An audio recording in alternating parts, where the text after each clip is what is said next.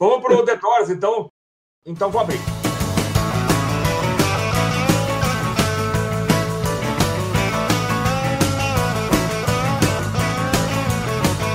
Prisioneiros do Rock.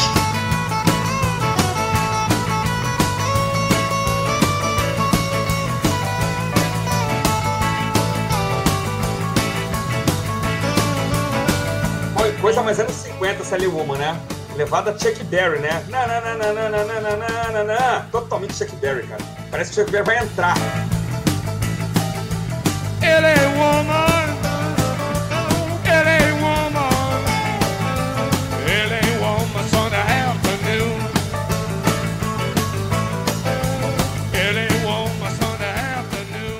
Muito bem, olá meus amigos, bem-vindos a mais um programa do seu podcast Prisioneiros do Rock, caminhando agora né, em direção ao centésimo programa. Já fizemos o quinquagésimo, agora temos que caminhar em direção ao centésimo.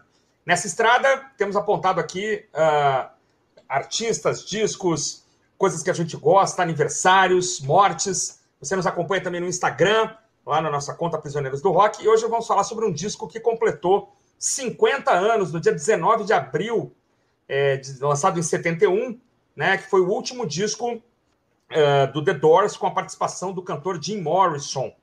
É o disco L.A. Woman, é, gravado ali no final de 70, lançado em 71, em abril.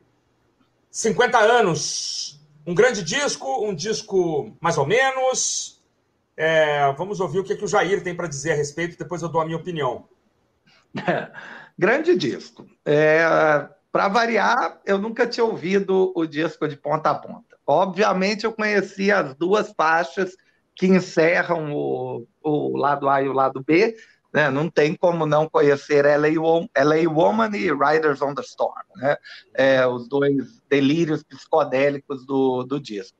O restante do disco é blues de garagem. Né? A, banda, a banda parece muito solta no, no disco, é, parece parece não estar tá tendo grandes é, cobranças ali para é, moldar o som em uma direção. Então, eles, é, é, eu senti isso, assim, pelo menos na percepção, e depois, né, quando fui ler a respeito, é, de que tá, era um disco onde eles se libertaram mesmo. Né? Ah, vamos, vamos gravar o que a gente realmente gosta, do jeito como a gente gosta, né?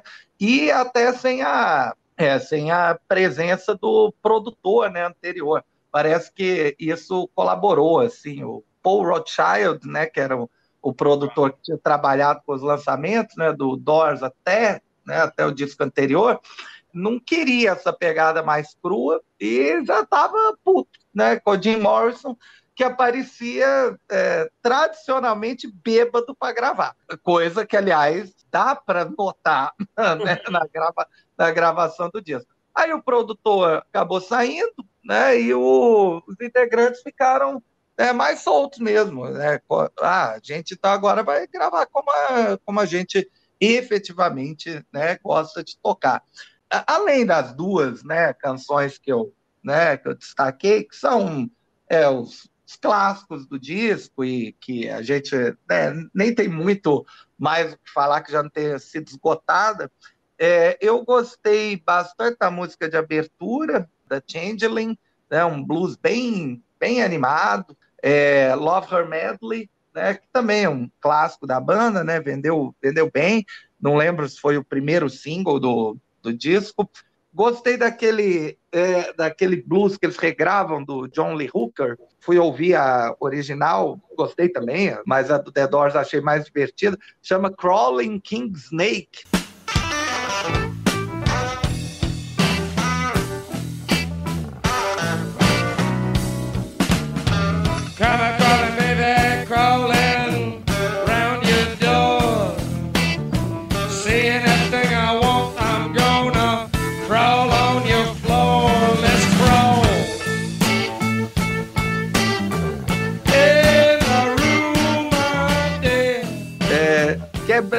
que, meio que dialoga com o que o Jim Morrison gostava, né? Aquela fascinação de ter cobras em casa, né? De se apresentar com esses animais.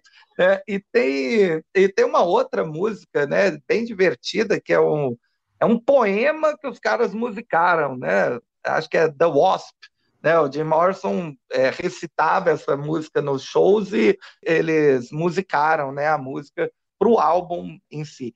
É, a sensação que dá é que não tem uma faixa é, que seja séria. Né? É, parece que em todas a, a banda está assim, não, vamos fazer uma galhofa aqui, né? vamos, vamos dar uma brincadeira aqui. E o som acaba ficando bem coeso. Eu achei muito, muito gostoso de ouvir o disco de, de ponta a ponta. As duas faixas que encerram cada lado funcionam muito bem para meio que dar uma quebrada no que você já está ouvindo até ali. É, LA Woman é, tem alguns riffs de guitarra que parecem ter sido feitos assim pelo Chuck Berry, né? Ou, pelo, ou pelos Stones. Né? Assim, é, é. São aqueles riffs bem, bem abertos, né? bem, bem divertidos de, de ouvir. É, eu, é, eu apreciei, né? apreciei bastante. É, não, não conheci o disco inteiro e né, virei fã do disco. Não, não sei dizer se é melhor que o primeiro, tem que eu reouvi o primeiro para dizer. Mas o Christian, mas você, Christian, provavelmente tem né, um preferido aí, né? E você já tem um comparativo. All your love, all your love,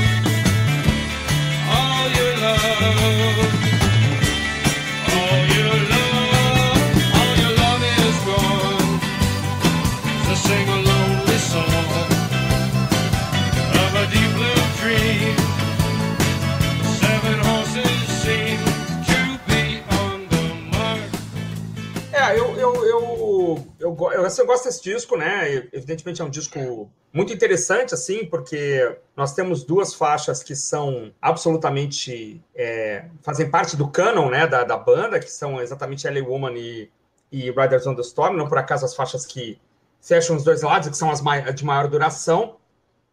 É, eu gosto muito de Love Her Medley, foi uma das primeiras músicas que eu escutei do The Doors, não sei porquê. Não vou lembrar, lembrar mais como é que The Doors chegou na minha vida, mas engraçado que Love Her Medley foi uma das primeiras coisas que eu escutei. É uma música divertida, para cima e tal, até contrastando com, assim como Hyacinth House, contrastando com o clima meio melancólico, meio blues e tal, mesmo que, que foi dado ao disco.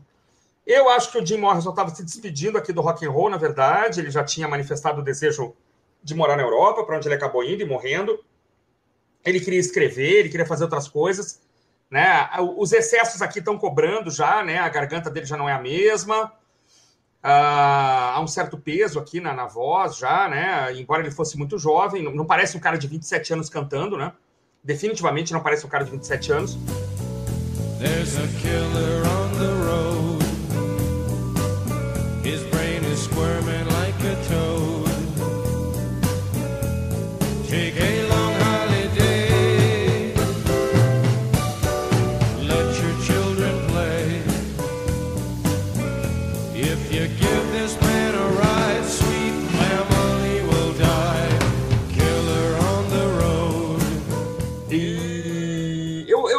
assim, às vezes o disco um pouco, o Jair falou do blues e tal, acho um pouquinho preguiçoso às vezes, né?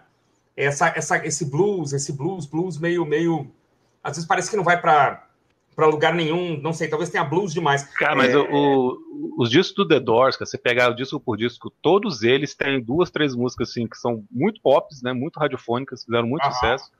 E o resto hum. é aquele blusão arrastado, meio é psicodélico, e aí o, Jim Morrison dá uma viajada no meio. às vezes funciona, né? Às vezes funciona. Riders on Storm, The End. É. Às vezes não, eu gosto muito do The Soft Parade, na verdade, que é um disco que tem orquestra e tal. Eu, eu curto muito o Doors quando ele é grandiloquente. É, solos longos, enfim, né? Toda a parte experimental, guitarra, teclado. E aqui me parece que ficou um disco bluseiro, né? Um disco poderia ser uma nova fase depois. O Morrison poderia até voltar a cantar e, e melhorar, e limpar um pouco o organismo, mas não foi o que aconteceu. E a banda depois seguiu melancolicamente sem ele. É, com dois discos que são muito, muito fracos. assim. É, uma coisa que eu quero destacar antes de passar para o Felipe é que aqui também a banda admitiu finalmente um baixista, né? É, e um guitarrista também de apoio. A banda aumentou aqui, o, deixou o seu som mais encorpado, né? O Manzarek não ficou tendo que fazer é, contrabaixo no teclado enquanto tocava o teclado com a outra mão. Né? E curiosamente, o baixista é o Jerry Cheff, que tocava com Elvis Presley, o que deixou o Morrison muito feliz e orgulhoso, assim, aparentemente, que ele era fã do Elvis. O disco Soft Parade não, não, não deixa mentir, né? O Morrison gostava do Elvis Presley, lógico. E o Jerry Cheff faz um belo trabalho no baixo, é um excelente baixista. E uma nota curiosa a respeito do Jerry Cheff é que ele é pai do Jason Cheff, que é famoso por ter entrado na banda Chicago nos anos 80 em substituição ao baixista Peter Cetera, que saiu em carreira solo e foi substituído pelo, pelo Jason Cheff, então filho do Jerry. Então acho que o som fica mais encorpado, isso é muito legal, assim, o baixo está bem presente, né? Isso aparece em algumas faixas, isso torna as músicas, é, é, me parece interessante se ouvir, né? Um, um The Doors com uma formação completa, né? Com contrabaixo, guitarra de apoio e tal.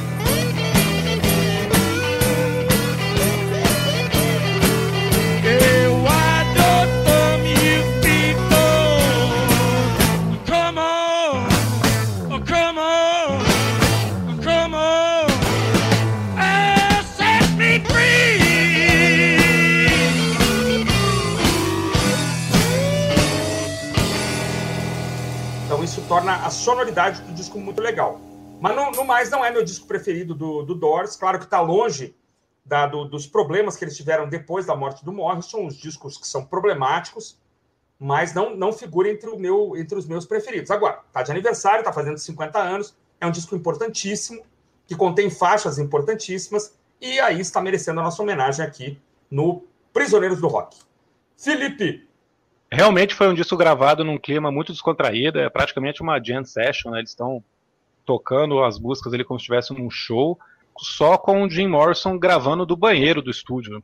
Ele achou que o som do, do banheiro, a, inacreditável. a reverberação do banheiro era melhor, então ele vai gravar de dentro do banheiro. E é o disco que eles lançam pouco mais, pouco menos de dois meses antes da morte do Jim Morrison, que depois foi para Paris, como você falou. Então fica como um disco de despedida aí involuntário. Aham. Eu acho o disco mais, eu acho o disco mais coeso da banda, justamente por esse clima que eles estão durante as gravações, né, essa coisa descontraída, com músicas espetaculares, cara. Tem uma sequência de músicas muito boas aqui. The Changeling, que abre o disco, é praticamente uma homenagem ao James Brown, até do jeito que o Jim Morrison está cantando, né? Os gritos que ele dá ali, você acha que vai, o, o James Brown vai começar a cantar, que é igualzinho, é um funk, né? Tem uma pegada de blues, mas é um funk também.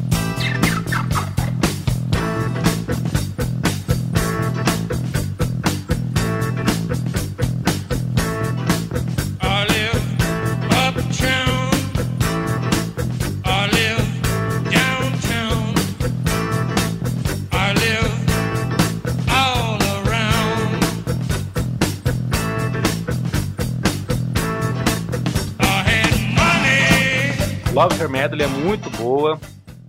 É, Lay Woman e Riders on the Storm não tem nem o que falar, vocês já disseram tudo. São dois grandes clássicos, principalmente a Lay Woman, né, que é- tem várias mudanças ali de andamento, de tom, né, de tom da música, assim, do, do jeito que a música tá, tá rolando. Eu acho Hyacinth House uma música belíssima, uma pegada meio melancólica, mas muito, muito bonita, uma das músicas mais bonitas do The Doors. E as coisas de blues, como você falou, tem hora que esse blues arrastado, meio psicodélico do Doors dá uma enchida de saco, assim, mas aqui eu acho que tá tudo muito redondinho, muito bem encaixado, eles estão com uma dinâmica muito boa, funciona bem demais. Eu fico na dúvida também se eu gosto mais desse ou do primeiro, mas para eu escutar do começo ao fim, eu acho que esse disco é o que mais funciona do The Doors. É o disco do The Doors que eu, eu acho que você coloca e escuta inteiro, assim, numa boa, Aham. sem ter uma faixa ali que, que você queira pular ou que você acha que tá se arrastando demais. Muito bem, mais alguma coisinha para falar sobre esse disco? Pois é, não, não, é que, pô, vocês falaram tudo que eu ia falar também, tá perfeito aqui, exatamente. o- o- É, acontece, mas perfeito, foi exatamente o que eu queria dizer também, então isso que é importante. Legal. Esse foi o disco da semana. Sempre um prazer conversar com vocês dois. Grande abraço para quem está nos ouvindo. Nos curte lá no, no Insta. Abraço. Falou então, um abração, esses foram os 50 anos de LA Woman do The Doors. É Até aí. o próximo episódio. É isso aí. Em breve teremos mais discos da semana, mais discos fazendo aniversário. What are they doing in the House? What are they doing in the Hyacinth House to please the lions? né? e sobretudo 71, né, cara? Que foi um ano complicado. Prisioneiros do Rock.